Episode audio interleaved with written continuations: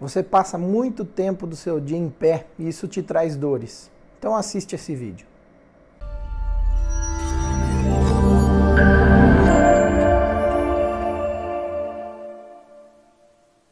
Gente, nossa coluna é uma grande articulação. Ela precisa de movimento para estar funcionando, para estar bem lubrificada as suas pequenas articulações que são chamadas facetas. Se você fica, é, por exigência do seu trabalho, muito tempo de pé, longos períodos em pé, é, andando para lá e para cá, a sua coluna acaba sofrendo com a sua postura, porque você não consegue é, controlar a sua postura durante a maior parte do tempo durante o dia. Então você acaba entrando em vícios posturais. E isso pode levar a um desgaste precoce das estruturas da sua coluna, principalmente região cervical, trapézio, coluna lombar.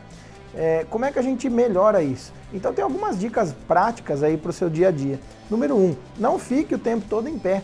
Se você tem uma folguinha, senta, dá uma descansada, respira fundo, corrija a postura.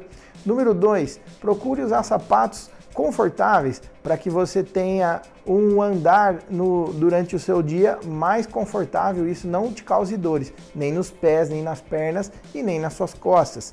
A terceira dica é trabalhe a sua postura, vigie a sua postura, para que você tenha uma postura elegante é, durante todo o dia.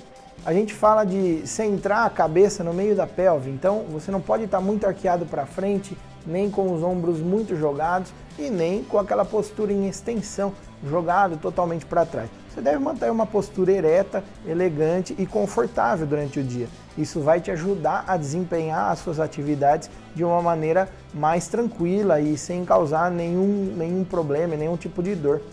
A quarta dica também é importante. Mantenha a sua coluna em movimento. Pratique atividade física que te dê prazer. Isso vai te causar um prazer por conta da higiene mental que a atividade física proporciona, mas ela também libera elementos químicos que vão ajudar no tratamento de dores, vão ajudar no relaxamento da musculatura e no seu bem-estar.